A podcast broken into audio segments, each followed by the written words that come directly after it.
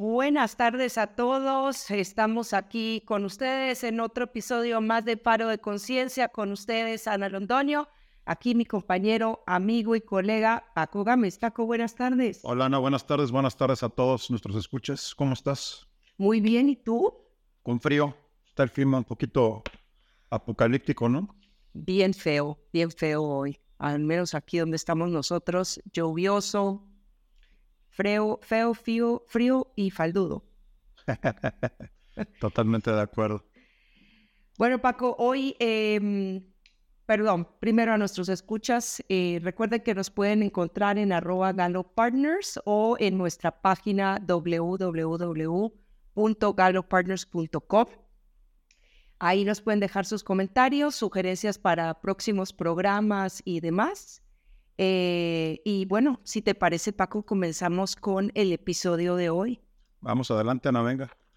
Bueno, hoy a pedido de una muy querida escucha, eh, vamos a estar hablando sobre liderazgo en toda su extensión y en toda la intención de su palabra. Ok, excelente tema, muy bueno.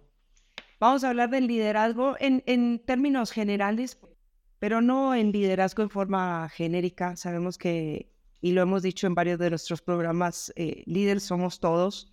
Líderes no es solamente el que tiene personal a cargo, somos todos. Pero en este, eh, eh, en este programa en particular, y esto es a pedido de una querida escucha, eh, vamos a estar hablando del liderazgo de las organizaciones, o sea, en organizaciones eh, privadas o públicas, cuando uno tiene que liderar un grupo de personas, ya sea en forma informal o formal. ¿Cómo te parece nuestro tema de hoy? Excelente tema. Yo creo que es un gran tema, creo que da mucho que, que platicar, mucho que cortar, mucho que compartir. Eh, y sí, o sea, justo, justo como comentas, ¿no? Algunos comentarios que yo recibí en la semana, algunos temas donde me preguntaban y me hacían comentarios, yo creo que hay cosas que son confusas alrededor del tema, alrededor de qué es un líder, qué no es un líder. Creo que cambia sin duda mucho de, si hablamos del tema de trabajo, cambia mucho de una empresa a otra dependiendo de la cultura organizacional, dependiendo inclusive del nivel de evolución que tenga la, la empresa.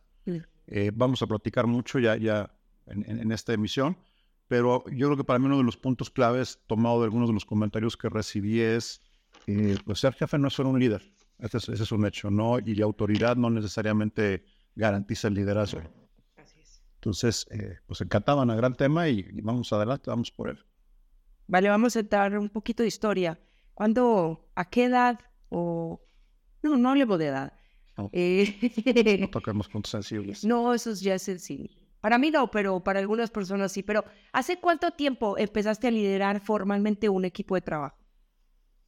Liderar formalmente, cuando decimos formalmente, estamos hablando de ser el jefe y la autoridad. Eh, eh, pues estamos hablando de influir liderazgo. No, influir liderazgo me queda claro que lo hacías desde el, que estabas en la primaria. Yo creo que mi, o sea, mi primer equipo a cargo, la primera gente a mi cargo, con, con ese nivel de autoridad formal, eh, pues ha de haber sido, bueno, no, de hecho fue relativamente rápido en mi carrera, pero por el tipo de, de posición que tomé, y esto fue hace, pues en 2003, hace 20 años, ouch. ¡Opa! Eh, en una posición donde yo era jefe de, de, control de almacén, jefe de control de inventarios, entonces tenía personal operativo a, a mi cargo. Ok. Era responsable. Bueno, de eso podemos hablar. Pero... Y ahora que lo mencionas y que, sí, que me hiciste recordar, eh, pues fue un gran reto. ¿Por qué? Porque yo nunca había tenido gente a mi cargo, porque no tuve ninguna eh, preparación formal o ningún entrenamiento formal en, en, justamente lo que iba a implicar manejar personal y además personal operativo, ¿no? Es, es un gran, gran reto. Oye, entonces eh, de aquí vamos a sacar una de nuestras, no, no conclusiones, pero eh, no sé cómo decirlo, como una de las premisas. Premisas, sí. Eh, en la universidad no te enseñan a ser líder, o sí, al menos en la época que nosotros fuimos a la universidad. No, no, definitivamente no. Y si te llegan a enseñar un tema de liderazgo, eh, a mi parecer, cuando menos en mi experiencia, fue muy teórico.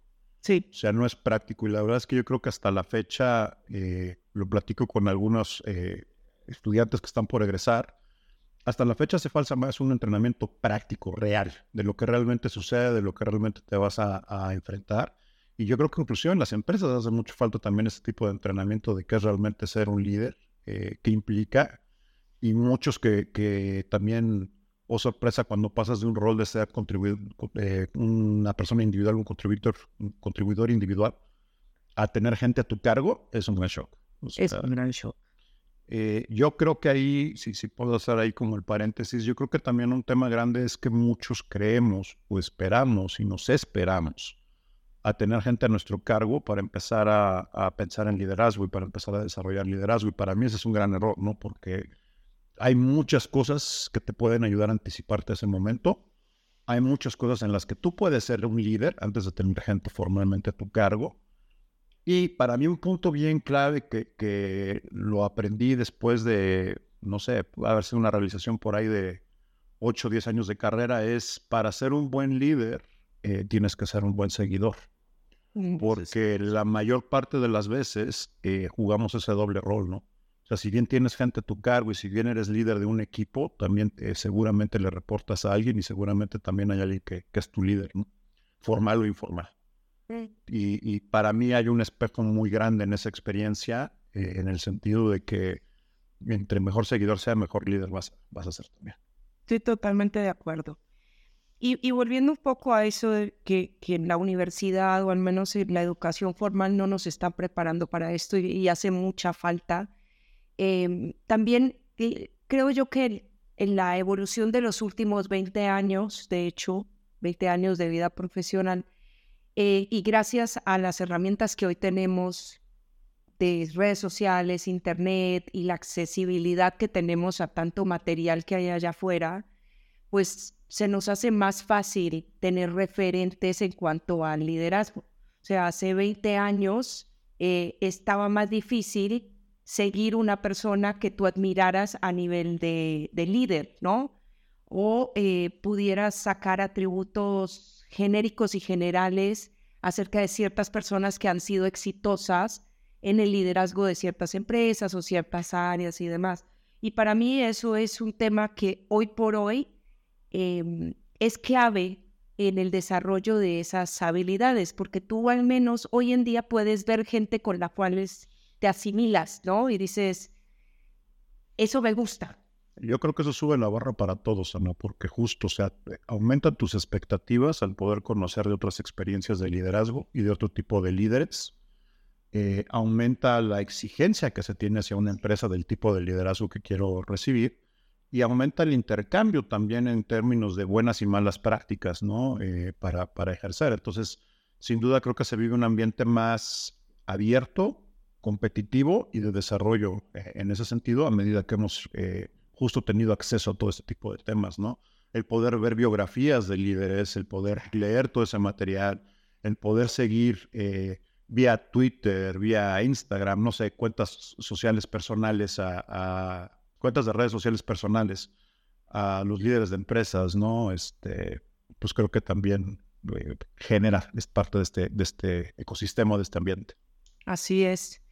Bueno, y me gustaría entrar a otro tema que tú lo mencionaste brevemente. Em, bueno, Paco comentó que su primer cargo de, digamos, supervisor de un equipo, ¿no? Llamémoslo supervisor versus líder, eh, fue en, en un tema de producción de piso. Tenías personal operativo a cargo. Correcto. Y después en tu carrera tuviste personal administrativo a tu cargo. Correcto. Cuéntanos cuáles fueron las, las grandes diferencias entre uno y otro. Uy. Mira, yo creo que hay diferencias eh, sin duda de tipo técnico. No es lo mismo cuando estás en la operación, eh, e, en este cargo, una operación de carga, descarga de mercancías que cuando estás en una, en una situación en la que lo que estás haciendo son números, ¿no? Mi primer equipo de, finanzas, digamos, a, mi cargo. Hay diferencias que el perfil de la gente es distinta, el tipo de operación es diferente. No es lo mismo estar en una, en una operación como, como es un almacén donde hay movimiento de mercancías, donde hay temas de seguridad, donde hay temas de procedimientos, donde hay rotación de turnos, mm. eh, donde es un ambiente pues, operativo duro. Y no es lo mismo estar definitivamente en esa operación que estar en un escritorio, en una oficina. Eh, son, son otras las exigencias, son otros los tiempos. Desde el punto de vista del liderazgo, a mi parecer, las exigencias son las mismas o las características que se y, habilidades que se requieren son las mismas, pero cambia la aplicación. Así es. ¿no? Y cambia la forma de, utilizarlas, digamos. Eh, las dos tienen sus grandes retos y, hay algo que también seguramente iba a salir más adelante, pero me anticipo. Eh, ¿Qué tanto son transferibles en tu experiencia profesional? O sea, ¿qué tanto cuando vienes de, un centro de distribución, de un almacén, de una manufactura, de una planta, cuando pasas a un edificio corporativo? Hay cosas que te sirven, hay cosas que te estorban y hay cosas que tienes que aprender. Así es. Y esto también aplica y también es cierto cuando tú estás desarrollando o empiezas a desarrollar un negocio propio. Eh, los que somos, hemos pasado por la experiencia de ser emprendedores, eh, dependiendo otra vez, como mencionaba al principio, del, punto de evolución y de crecimiento en el que estás, pues normalmente empiezas con siendo tú todo el equipo y toda la orquesta, eh, vas, vas agregando personas a, medida que vas teniendo, vas formando un equipo, a medida que vas creciendo el negocio te va requiriendo agregar más gente, agregar mejor gente o crecer y, desarrollar a la gente que ya tienes. Y estos son puntos que también le van exigiendo tu liderazgo y que también vas teniendo que aprender, ¿no? Que también es, es parte de ser un líder. Eh, tomar ese tipo de decisiones, poder identificar si tienes a la gente o no la tienes, los recursos y tomar decisiones alrededor de, gente, de recursos, de estrategia, etcétera, ¿no? Así es. Y tocaste un tema crítico que lo podemos transferir a lo que es la cultura organizacional, porque cuando tú has tenido la oportunidad de vivir en distintos escenarios, ¿no? Ejercer tu liderazgo en el piso de producción o en el almacén y después irte a un área más corporativa, el cambio cultural, olvídate que están en la misma empresa, es la misma empresa, pero lo que se vive culturalmente en el piso puede y, y, es muy distinto a lo que se vive en la parte corporativa. Yo creo que en el 99% de los casos es correcto, o sea, hay subculturas dentro de la misma. Así es. Y esas subculturas también te llevan a ti a tener que adaptarte y adecuar tu estilo de liderazgo para poder ser eficiente. Sí y, sí, y además para poder manejar y administrar bien a los personal que tienes a tu cargo. A mí me pasó. O sea, no es lo mismo venir de un área operativa donde el ritmo es muy intenso, donde el personal es operativo, donde están acostumbrados inclusive a que, yo, yo diría en aquel entonces y en esa empresa y en esa cultura, no era pedir, era exigir las cosas que querías que se hicieran y, el modo obviamente era muy distinto que cuando llegas a manejar eh, personal en, en, una empresa, ¿no?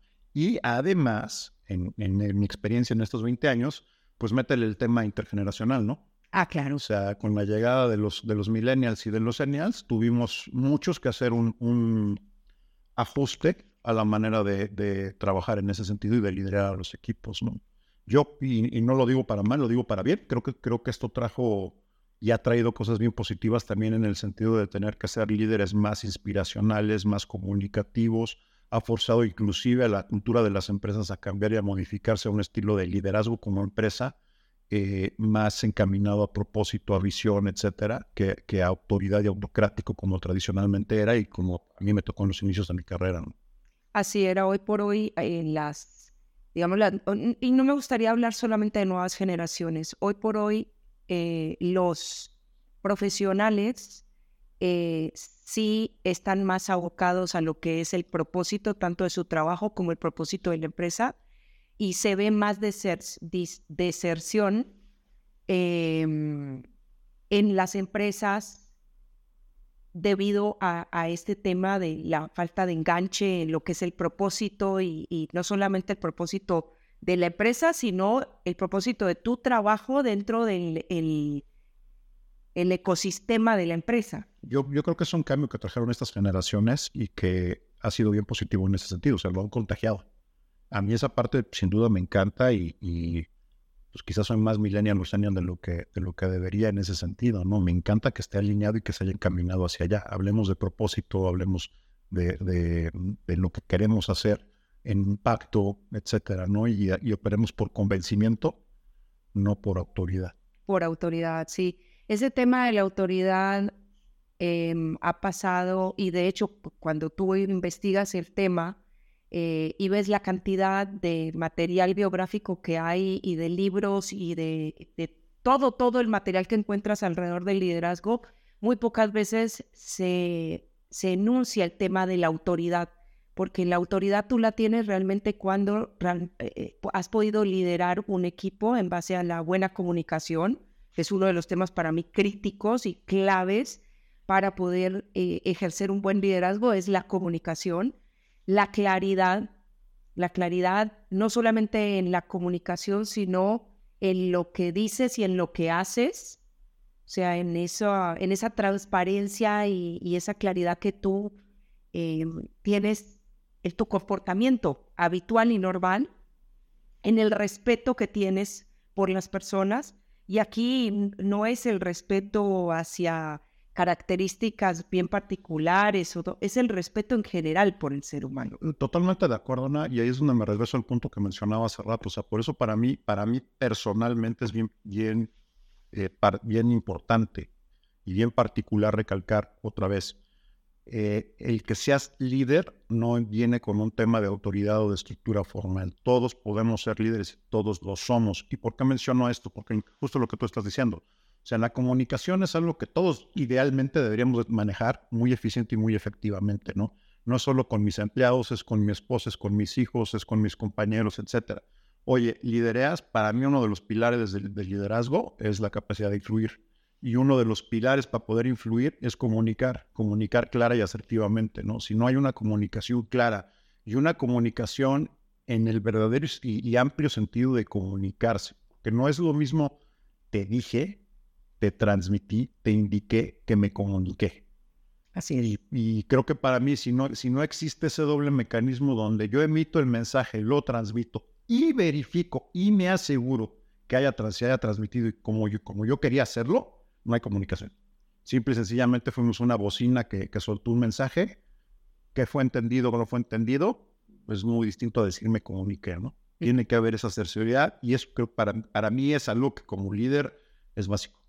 O sea, tienes que tener esa capacidad de comunicar tus mensajes, tus ideas, tus pensamientos claramente, asegurándote que están llegando y que se están siendo entendidos y tienes que modular esa comunicación de acuerdo al equipo de personas que estás liderando o con las cuales estás hablando en ese momento. Situacional, liderazgo situacional 100%. Y la comunicación es situacional también. No es lo mismo comunicar que estamos en medio de un sismo a que tenemos una promoción en el sector de, eh, no sé, hogar. Yo lo decía hace rato, no es, no es lo mismo estar en, la, en, las posiciones operativas donde exiges y donde muchas veces es a gritos por, por la intensidad de la operación. O sea, inclusive por el ruido que existe dentro de la, de la, de la operación. Hay movimiento, hay, máquinas moviéndose, hay camiones, hay motores, el, el nivel de ruido es alto, este, la operación es intensa.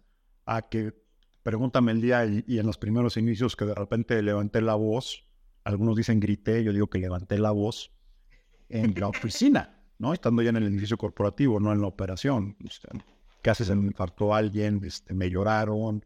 Eh, y para mí también fue un shock, ¿no? Porque la intención ni era generar esa, esa respuesta, ni la intención era eh, de ninguna manera intimidar, ni mucho menos. Era comunicar, y lo pongo entre comillas, eh, y, y, esto reforzando tu punto, pues es, no es lo mismo el nivel de volumen, el tono, la manera en que emites un mensaje en el piso en la operación en el momento que lo haces en una, en una oficina, ¿no? Así es. Y eso también me lleva otra vez al tema de las culturas y subculturas que existen dentro de las organizaciones, porque mucho depende de, o sea, la plana, digamos, alta de la dirección de una empresa es la que tira línea de cómo quieren o no quieren que sea su cultura organizacional. Y tú, como seguidor, que siempre vas a ser seguidor en algún punto, pues te tienes que adecuar a esos eh, lineamientos.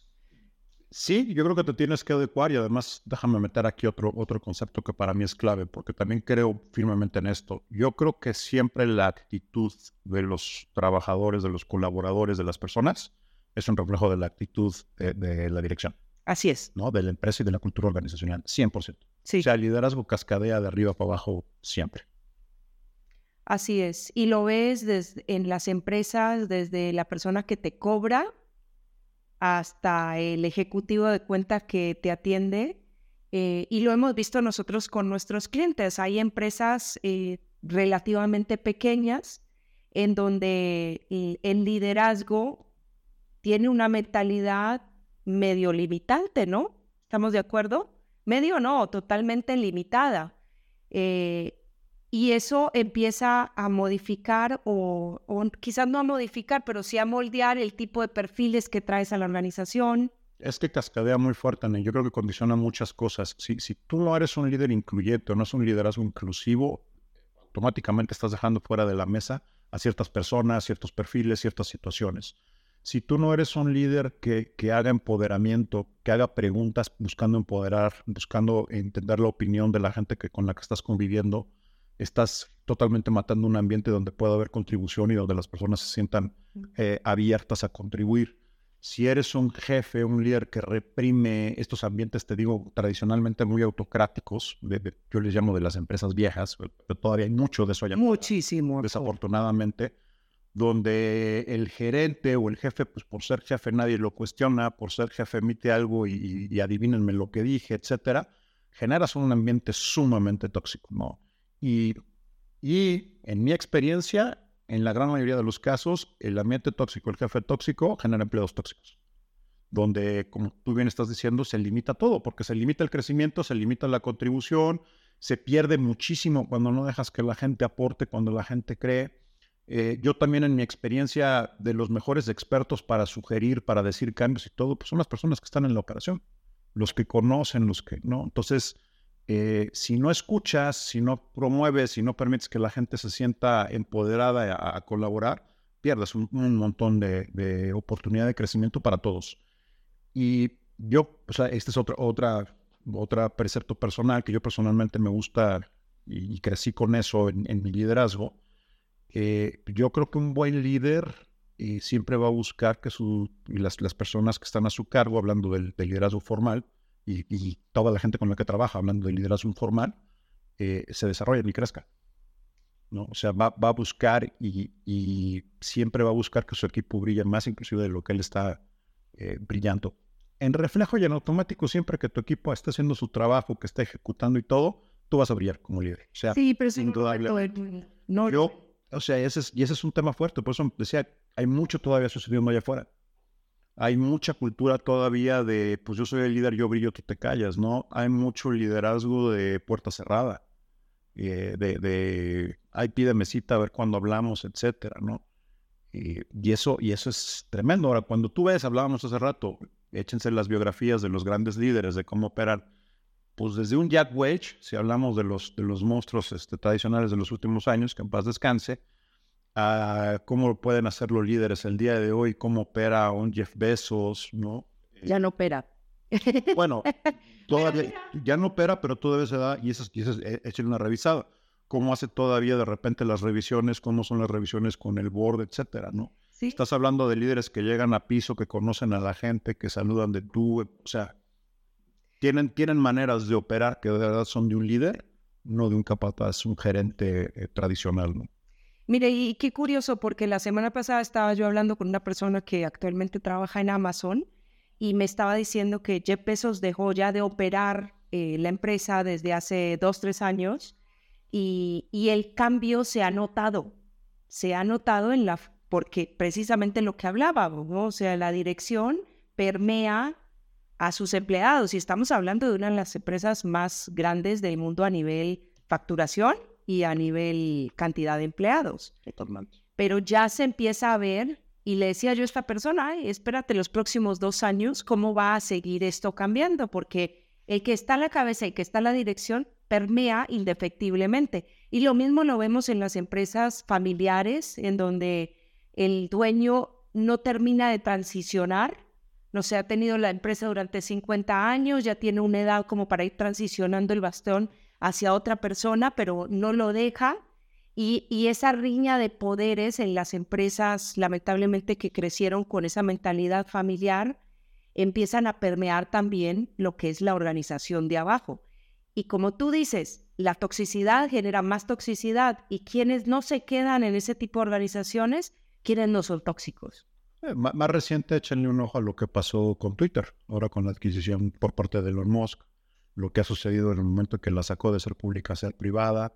No, no voy a emitir un juicio de si estoy a favor o en contra con mucho de lo que ha pasado, pero desde el punto de vista de, esos efectos, de las expectativas, del cambio de liderazgo, de la resistencia, de la persistencia y de la realineación, y cómo todo es obra pues, de un líder.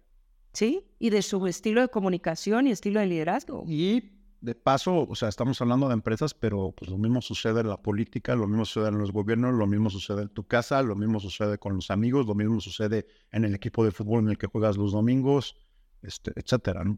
Sí. Sí, bien, bien particular y, y con esto queremos generarle a nuestros oyentes una reflexión porque Estamos seguros que todas sus experiencias eh, profesionales, en donde ustedes han sido seguidores, han tenido líderes más y menos inspiracionales. Eh, yo creo que cuando fui más feliz como seguidora y fui mejor líder eh, a, la vez de mi equipo fue cuando tenía personas que precisamente no me ayudaban a que mi propósito estuviera alineado con el propósito de mi trabajo, eh, eran incluyentes, eran respetuosos, su comunicación era, pues, digamos que no, no perfecta porque siempre cometemos errores, pero al menos había ese reconocimiento de siempre estar mejorando. Yo creo que eso, eso último que estás diciendo, ese reconocimiento es lo que hace la, la gran diferencia, Ana, porque me, me preguntaba hace poco alguien, oye, bueno, ¿y tú cómo aprendiste y, qué fue lo que te hizo eh, saber manejar gente de una manera, de una buena manera, ¿no? Fue alguien que, que trabajó para mí en algún momento. Dice, bueno, porque tuve la fortuna de tener grandes líderes, pero también tuve la fortuna de tener muy malos líderes. Muy mal. ¿Y por qué eso fue una fortuna? Pues porque me dio la oportunidad de contrastar, me dio la oportunidad de pensar qué tipo de líder yo no quería ser, qué tipo de cosas yo no iba a hacer, qué tipo de cosas me hubiera gustado más hacer. Entonces, aquí creo que mi punto y la reflexión es justo eso, tener la conciencia de estar analizando y se vale hacer ese análisis y decir, oye, esto está alineado conmigo, no está alineado, quiero ser de esta manera, no quiero serlo. Y también por eso me mm, hablaba al principio del tema de ser un buen seguidor. Sí, es crítico. Que ser un buen seguidor no, no significa, este, soy un zombie que compra todo y no, no, no, no va por ahí. Una parte de ser un buen seguidor es justo tener esta parte crítica y analítica de saber diferenciar, ¿no? Yo creo que también inclusive hablando de la autoridad, la autoridad se gestiona en dos vías. O sea, es bien importante que tú gestiones a tu equipo como su líder, pero también es bien importante que tú gestiones a tu líder como seguidor. ¿Y a qué me refiero? Eh, hay una responsabilidad también al ser, al ser un buen seguidor, que créanme, cuando, cuando sean líderes, eh, la van a percibir, se van a dar cuenta muy clara la importancia de tú también gestionar a tu jefe y a tu líder. ¿Y qué quiero decir con gestionar? Pedir lo que necesitas para hacer tu trabajo, hacerle saber dónde necesitas el apoyo, dónde no, dar tu opinión, dar tu forma, justo esto que decíamos, de, oye, tu líder está haciendo preguntas que te, que te empoderen, ok, es responsabilidad del líder. Pero la tuya también es dar buenas respuestas y buscar esas oportunidades para dar esas buenas respuestas y buscar esas oportunidades para decirle a tu líder, oye, esto no lo estás viendo y aquí hay un gran punto ciego, aquí hay una oportunidad de mejora, etcétera, ¿no? Entonces, a mí, a mí de verdad creo que eso me, o sea, lo que ayudó mucho a desarrollar mi liderazgo fue haber sido un, buen eh, seguidor, independientemente de si mi líder era bueno o era mal. Así es, sí. Y hay varias situaciones, por ejemplo, ahora que mencionaste los, el, el, el, mal liderazgo, y, y, hago entre comillas mal liderazgo porque, pues, esto es como todo, ¿no? Lo bueno o lo malo es una percepción tuya. Tú puedes poder liderar muchísimas personas, no necesariamente vas a ser el mejor líder para todo tipo de personas porque también si a, si a ti, no sé, te toca una persona tóxica dentro de tu equipo, yo estoy seguro que no va a sacar los mejores rasgos de tu liderazgo. Te va a llevar a hacer lo mejor que puedes, pero pues siempre te vas a enfrentar a subculturas, eh, personas que quizás no son de tu total agrado, eh, personas que no van con tu estilo de liderazgo porque necesitan o quieren otro tipo de liderazgo. Totalmente de acuerdo pasó muchas veces. Muchas. Pero sí creo que es, y por eso es bien importante que tú te mantengas fiel y leal a las bases del liderazgo. Y, te doy un ejemplo. O sea, efectivamente, en algún momento, por ejemplo, en alguno de los equipos donde tuve la fortuna de liderar, eh, me tocó tener a alguien muy conflictivo, que además no estaba teniendo el, desempeño que se requería para la posición. Entonces, sumamente complicado, ¿no? Eh, literalmente la historia de la manzana que se te echa a perder y te está echando a perder a las demás. Y pues como líder tienes que tomar decisiones. Y esto, y esto fue, no sé, yo creo que fue en el segundo o tercer año de, de, mi fase como líder en un, equipo eh, corporativo. Y pues sí, o sea, de repente llega, llega el llevarte esos pensamientos a la cama y el inclusive pasar desvelos pensando, ¿qué hago? ¿Lo corro, no lo corro? Este, mi parte humana tiene familia, este, está la situación que estaba muy complicada la situación en ese entonces. Eh, en fin, todo esto, todo esto que sucede. Eh, batallé conmigo mismo. La verdad es que fue más un tema conmigo mismo primero y después lidiar con la burocracia de la empresa sobre el procedimiento para, para poder remover a alguien. Eh, me, tomó mucho tiempo llegar ahí. Mi gran sorpresa fue que cuando tuve la conversación con esta persona, lejos de molestarse, además me lo agradeció.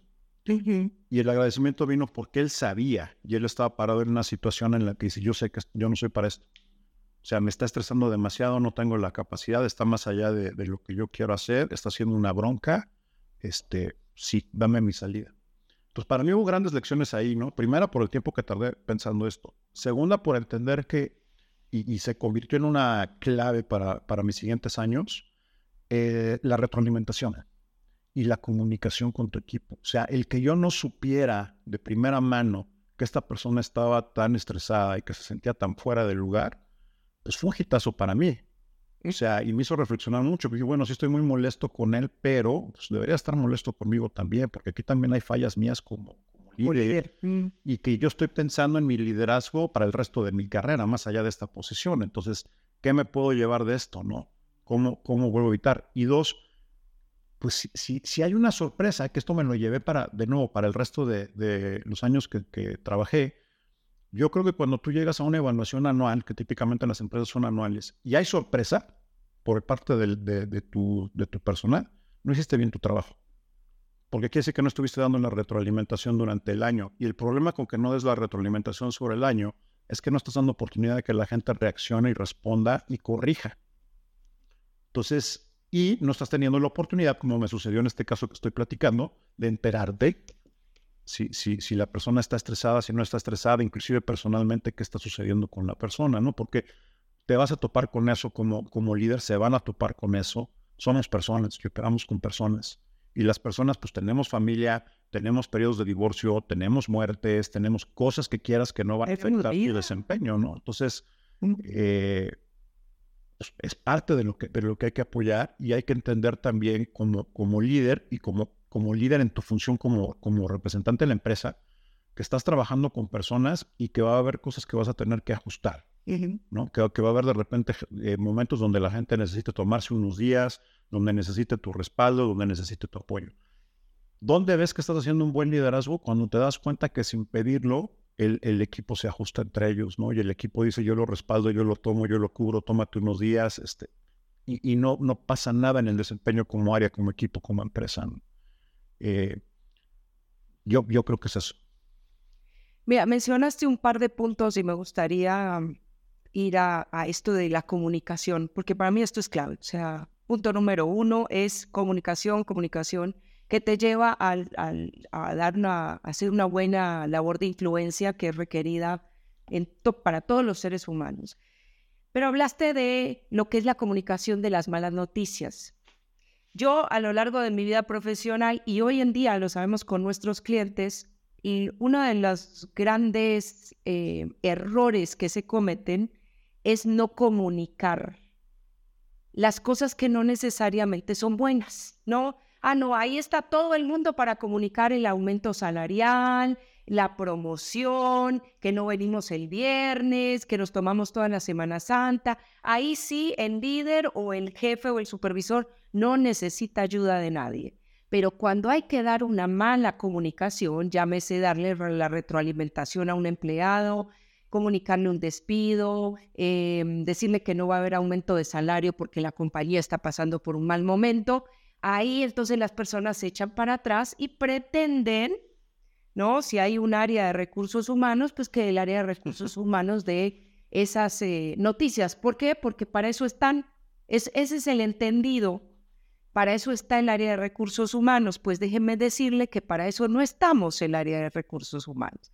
Nosotros apoyamos en todo tipo de comunicaciones y obviamente velamos por la, el bienestar tanto de la empresa como del empleado. Pero las buenas y las malas noticias deben ser comunicadas por los líderes, por los gerentes de las posiciones, de los equipos y demás. Y me hiciste acordar de un caso, eh, me acuerdo que se decide hacer una reestructuración en un equipo, en esta oportunidad era un equipo en Puerto Rico, y había una persona que literal había sido la primera empleada de la organización allá, llevaba como 27 años con la compañía. Y pues era una persona que quizás no tenía todas las capacidades para la, esta etapa que estaba viviendo la compañía. Y mm, pues no hubo mejor decisión que pues Ana tenía que viajar a, Puerto Rico, a San José, y comunicar el despido porque el jefe no podía. San Juan, espero. Perdón, San Juan, perdón, San Juan. Entonces, bueno, llego yo a San Juan y, y me pasó igual que, que a ti. No, no dormí la noche anterior, dije, esta mujer me la va a hacer de cuadritos, eh, porque he tenido muchas situaciones en la vida en donde también me la hacen de cuadritos. Eh, todo el mundo me decía, no, pues eh, te damos la bendición, esta va a ser bien difícil. Y pues la legislación en Puerto Rico es bien particular porque toman parte de la legislación laboral americana y la legislación del Commonwealth en, en Inglaterra. Entonces es bien particular. O sea, yo ya me había dado por vencida, dije, esto va a terminar en una demanda laboral. Me siento con esta persona, cuando le comunico, la persona se levanta de su asiento y me abraza. Me dice, gracias, esto era lo que yo necesitaba. Estaba harta aquí, pero no desde ahora, estaba harta desde hace 10 años. Y fue, o sea, terminamos casi en fiesta esa vez, casi en fiesta. ¿Por qué? Primero porque ella creía que no se podía ir antes de. Eh, y yo también, bajo la perspectiva que pensé, no, pues esta le voy a matar la vida a su familia, bla, bla, bla. No tenía hijos, eh, pero pues respondía por su casa, por su mamá. Y dije, esta me va a matar. De aquí salgo, no sé, amordazada. Y no fue así.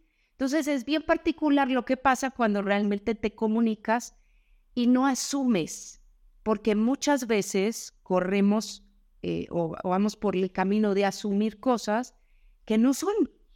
Y yo creo que pasa otra vez, eh, no solo en la empresa, en todos lados. En todos lados. ¿no? Ha habido divorcios por no hacer la pregunta correcta o por asumir la cosa incorrecta eh, sin, sin, preguntar, ¿no? Y, ese tipo de temas. O sea, tienes, estás teniendo un problema con un empleado, ya le preguntaste qué pasa, ya le preguntaste si está bien, ya le preguntaste qué necesita o, simple y sencillamente estás asumiendo, ¿no? Yo, yo creo que muchas veces, eh, por ejemplo, cuando empieza a haber caídas de desempeño, eh, pues es muy rápido asumir, este cuate no adelante, este cuate, oye, a lo mejor el cuate trae un problema personal fuerte, un tema de enfermedad, algo que le está preocupando, etcétera, ¿no? Entonces, haz la pregunta. Sí, sí, hay que hacer la pregunta, no hay que asumir. Y pues de vuelta, mi, mi mensaje aquí es no deleguen la comunicación en un tercero otra vez, en las áreas de recursos humanos estamos para apoyar eh, la operación en, dentro de las empresas y nosotros hoy por hoy lo vemos con nuestros clientes. Las malas noticias también hay que comunicarlas y quizás no son tan malas, pero hay que, hay que tener esa, esa transparencia. Y ahí en el tema de comunicación y algo que ya mencionamos es el tema de las generaciones. Hoy por hoy eh, coexisten cinco generaciones en un ambiente laboral. Son cinco generaciones, o sea, tenemos gente de 70 años y tenemos gente de 22 años. Y que además está yendo también hacia el otro lado. ¿A qué me refiero? Eh, pues primero era el tema de la generación anterior a la mía, eh, liderando en este caso a mi generación y la que seguía. Después nos tocó a nosotros. Cuando yo tuve a los primeros millennials en mi equipo, vaya que fue un reto ajustar comunicación, ajustar todo. Eh, digo, tuve, tuve la fortuna de, liderar y de trabajar con gente muy brillante, muy buenos chavos, me enseñaron mucho también. eh, pero, pero hacían la broma con ellos, ¿no? Dije, algún día vas a ser gerente y te vas a acordar de mí, ¿no? Te lo van a hacer pagar. Y se reía. Y ahora ya les marco y les digo, ¿qué onda? ¿Cómo vas? Porque ya tienen señales a su cargo o tienen otros millennials. Y o inclusive están teniendo gente de mi generación o de la generación anterior a su cargo, gente mayor que, está, que están liderando. Entonces viene la, viene la otra parte, ¿no? Y ellos están teniendo el reto ahora de, ay, ¿cómo me ajusto a decirle a este baby boomer que todavía está en mi equipo este, las cosas, ¿no? Sí. Y, está, sucediendo cosas muy interesantes en ese contexto. Muy interesante. Y, y, cuando lo vemos de cómo son las dinámicas de los equipos actuales, eh, por ejemplo, yo, yo soy, siempre fui, y quizás, quizás no, eh, fue un error mío eh, hacer una clara diferenciación en lo que era trabajo y lo que era vida personal. Yo tendía a no compartir mi vida personal con nadie. Yo era muy reservada en eso. Y, todavía me quedan rezagos de eso. Las generaciones de ahora quieren estar más en contacto, quieren conocer más y tienden a hacer más planes fuera del ámbito laboral para conocerse más, eh, inclusive verse los fines de semana. A mí me hubiera matado. O sea, yo, yo declinaba todo tipo de invitación después de las 6, 7 de la tarde. La declinaba. Bueno, yo... yo hasta la fecha. Pero ya es por otros temas. Eh, y hoy por hoy esa es la forma que tienen las nuevas generaciones de conectar. Y así es que se están dando cuenta que no a todo el mundo eh, se lo lidera de la misma forma, porque pues traemos temas diferentes, formas de comunicación diferentes. Ahora, eso no quiere decir que vamos a tener un peor desempeño, para nada. Yo creo que uno de los temas críticos del liderazgo actual es realmente poderle sacar a cada una de las generaciones lo mejor, sabiendo cómo sacar lo mejor de esas personas. Y gestionar resultados. O sea, que yo creo que también eso le está trayendo un reto fuerte a las empresas porque oh, con todo esto que ha sucedido últimamente, los temas pandémicos, los temas de trabajar desde casa, la conexión remota, manejar y gestionar equipos remotos, etcétera, trae exigencias muy fuertes en el sentido también de, de pues gestionemos resultados, no, no horarios gestionemos resultados, este, no presencia en la oficina, ¿no? Gestionemos resultados, no ubicación geográfica. Y eso pues también trae, trae ajustes y retos bien interesantes para el, para el liderazgo. Sí, y, y ahora que nos, bueno, muchísimas empresas retomaron la presencialidad, em, e, ese ha sido uno de los grandes temas dentro de las generaciones. Hay generaciones más propensas a querer regresar hay otras más resistentes a querer regresar porque pues, se adaptaron de mejor manera al trabajo remoto. Eh, pero eso no quiere decir que, que, tengamos que modificar el curso normal de lo que es una oficina. O sea, es simplemente otra vez poderle sacar a cada uno de los individuos lo mejor, dependiendo de cada una de sus características. Como tú bien decías, cuando somos incluyentes, sacamos lo mejor de cada uno. Y ese es un gran punto, Ana, porque la mayoría de las veces no vas a tener la fortuna de escoger a tu equipo. Eso es verdad. O sea, te van a promocionar y vas a agarrar el, el equipo que ya hay, alguien más lo va a escoger por ti, va a haber más personas tomando la decisión, etcétera, ¿no? cuando tienes la oportunidad y la bendición de escoger a tu equipo, puede ser también una maldición porque van a aprender y equivocándote aprendes. Y ahí no tienes a quién culpar. Sí. Pero eh, mi punto es este, o sea, yo creo que también básico, tienes que aprender a hacerlo mejor con lo que tienes en tu equipo y hacer lo mejor que puedas con lo que te está entregando. No siempre vas a tener a los jugadores estrella, sea en una empresa, sea en tu equipo de fútbol de los domingos. Eh, tienes que encontrar la manera de que las características de cada uno jugando a su máximo te den el mejor equipo, te den la mejor sinergia. Y ese es, ese es, para mí, esa es una de las claves para ser no un buen, sino un extraordinario líder, ¿no? Porque ahí es donde estás jugando realmente la estrategia y el ajedrez de lo que implica llevar un equipo, el, el, arte fino de gestionar y de, y de conseguir resultados. Y creo que también por eso es que me voy al tema de los deportes, porque creo que se, se presta para esto. Muchas veces tienes historias de sueño y tienes campeonatos ganados por equipos que no hay dado un peso por ellos cuando ves el rendimiento individual. Sin embargo, cuando se integran y juegan como equipo, no hay quien los pare, ¿no? hay que Y es, y es justamente ese tema. Cuando tienes puras estrellas en el equipo, a veces no, o sea, muchas veces no es el equipo campeón. Porque no se da esa integración, porque tienes demasiadas individualidades, porque tienes falta de integración, e- etcétera. Sí, hay que buscar la complementariedad dentro del equipo. Eso para mí es, es, es crítico y, y dentro de esa complementariedad que cada uno juegue en esa posición en, en que es fuerte.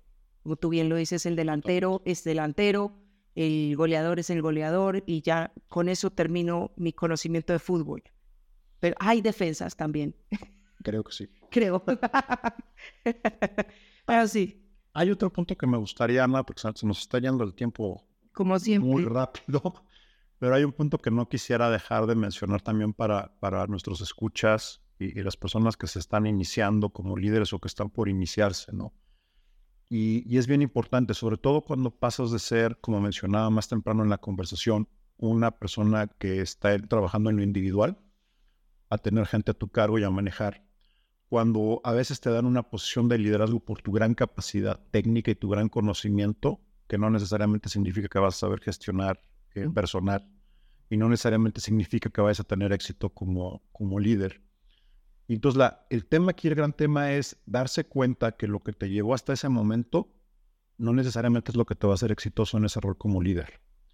Y hacer ese inventario y darte el espacio de hacer ese inventario de decir, ok, ¿qué fue lo que me trajo aquí? Mi gran capacidad técnica, el, el momento, la oportunidad, se murió el anterior, este, me contrataron a mí. O sea, puede haber mil, mil razones, todas son válidas, ¿no? Pero la gran pregunta es, ¿qué es lo que requiere esta posición y qué es lo que va a requerir de mí? ¿Qué habilidades, qué características tengo que desarrollar para ser exitoso ahora como líder? Y la mayoría de las veces te vas a dar cuenta que tienes un montón de cosas que aprender y que no sabes nada. Eh, cuando menos a mí fue lo que me sucedió en cada cambio que tuve, inclusive cuando pasé de una posición ah, de liderazgo a otra, ¿no? Sí. Eh, gerente de planeación financiera a gerente o, o a, a director financiero, pues de liderazgo a liderazgo, sí, no. O sea, fue literalmente llegar y decir, ok, pero de esto no sé nada. Nada. Ujú. Eh, entonces, darte esa oportunidad de, de hacer ese inventario, de buscar a las personas que sepan cómo hacerlo y que te puedan ayudar. Yo, yo creo que ahí también me, me regreso a lo que decía más temprano, por eso es tan importante que aun cuando eres líder sigas siendo un buen, un buen seguidor, porque vas a requerir y vas a seguir requiriendo quien te ayude, quien te mentoree, quien te aconseje, con quién rebotar este, decisiones, oportunidades, etcétera. Eh, y, es donde se, donde se vuelve complicado, ¿no? Entonces, eh, creo que lo sumarizo en, en- o lo resumo en eh, hagan ese inventario y dense esa oportunidad. Y dos, que también, también para mí ha sido clave, no dejen que sea la empresa, el lugar en el que trabajan, el equipo en el que está, el que determine hasta dónde van a crecer como líderes y hasta dónde va a llegar su liderazgo. ¿Y a qué me refiero con eso? Yo creo que siempre, en todo momento, tengas o no gente a tu cargo, sea una posición formal o no, sea una empresa o no, debes de, de tomar en cuenta y de tener una cierta preocupación por desarrollar tu liderazgo Así es. y por constantemente estarla desarrollando, independientemente de qué oportunidades te están poniendo formalmente enfrente, ¿no? ¿Qué quiero decir con esto? Desarrolla tus habilidades blandas, desarrolla tu comunicación, desarrolla tu empatía, desarrolla tu estrategia, tu eh, influencia. tu influencia. Yo jugaba mucho en, en mi cabeza, cuando menos el juego de roles, ¿no? Bueno, y si yo fuera el gerente, ¿qué decisión estaría tomando? Y si fuera mi equipo, ¿cómo lo estaría haciendo? Eh, antes de tomar la posición. Entonces, cuando menos en mi cabeza ya había algunas cosas cableadas, déjame decirlo así, ya había visualizado algunas situaciones o algunas cosas. No quiere decir que se hayan dado exactamente igual, pero yo ya tenía un- una, una cierta sensación, ¿no? una cierta experiencia, cuando menos en mi cabeza, de, de qué iba, iba a suceder. Eh, y pues esto es lo que también cuando, cuando llegué a tener líderes malos, por decirlo menos, eh, si bien fueron, fueron, fueron grandes oportunidades de liderazgo, de de crecimiento. crecimiento Sí, y sí. de aprendizaje, Doy fe, ¿eh? fueron momentos complicados. Eh, al final del día, una vez que eso traspasó, se tradujo en crecimiento y no en una, un detener mi carrera, no en un perder oportunidades, ¿no? sino al contrario, ¿no? Eh, se capitalizó el aprendizaje, se pudo construir sobre eso y, nos fuimos a algo mejor, a trabajar para alguien mejor. Sí, me hiciste acordar de, yo creo que una de las peores líderes que yo tuve fue en una asignación em, que tuve por dos años. Em, esta persona, a diferencia de lo que hemos hablado aquí, pues ella no creía que si el equipo brillaba, ella también iba a brillar. Ella era la única que podía brillar, lamentablemente. Eh, pero curiosamente fue una de las etapas más felices de mi vida profesional. ¿Por qué? Porque, pues sí, había que seguirla. La verdad esa era esa, yo la tenía que seguir, esa oportunidad, ella era la vicepresidenta del grupo a nivel de recursos humanos, pero yo con mi equipo hice un oasis, un oasis total en donde éramos unas máquinas, cada cual daba lo mejor de sí y, y alcanzamos unos objetivos que pues nos llenó de orgullo como equipo. Y yo siempre he sido una persona que pues me gusta que el equipo brille, porque eso al final del día, como tú bien lo dijiste, me va a hacer brillar a mí, indefectiblemente. Y pues la verdad es que cuando uno ya maneja una mentalidad de más abundancia, diciendo, aquí todos podemos brillar porque la luz nos va a coger a todos, a todos. E, eso realmente genera unos vínculos que hasta el día de hoy eh, nos mantenemos en contacto las personas que, que, logramos entregar esos resultados pese a, un microclima o una microcultura muy tóxica que teníamos en esa oportunidad, eh, en esa asignación de dos años que tuve. Y sí, y lo recuerdo así como tú bien dices, una época de muchísimo crecimiento, y, también de mucha gratificación personal porque pues al final del día lo logré, lo logré, sobreviví a ese mal líder, era mujer, by the way. Sí, una, una frase que escuché hace poco que me gustó mucho, se las comparto, ¿no? Porque decía, bueno, es que cuando se vuelve complicado es cuando realmente importa. Y es el mejor momento. Porque una vez que lo pasas, todo es sencillo. Y es cierto, ¿no? Es, es literalmente cuando sobrevives ese estirón, ya, ya, no hay nada que te detenga, ¿no? Hasta el siguiente estirón. Claro. Pero, ese estirón seguramente va a suceder en un nivel superior a, lo que pasó en el anterior, ¿no? Así es. A mí esta experiencia sí me dejó muchísimas enseñanzas hasta el día de hoy. Em, y bueno, son cosas que nos han ido formando y nos han hecho los líderes que somos hoy en día. Paco, ¿qué crees? Se nos está acabando el tiempo. Sí. pues otro episodio más. Muchísimas gracias por tu compañía, como siempre. Un placer. gracias. Gracias a nuestros escuchas. Y para todos ustedes, eh, reiterando lo que dije hace rato en, temas de liderazgo, pero aplíquenlo también para su vida, ¿no? Eh, diseñen su vida. Vivan, vivan esa vida por diseño, vivan esa vida de acuerdo a lo que ustedes quieren para, para ella y vayan y, y, y logrenla, ¿no? Un abrazo a todos, excelente tarde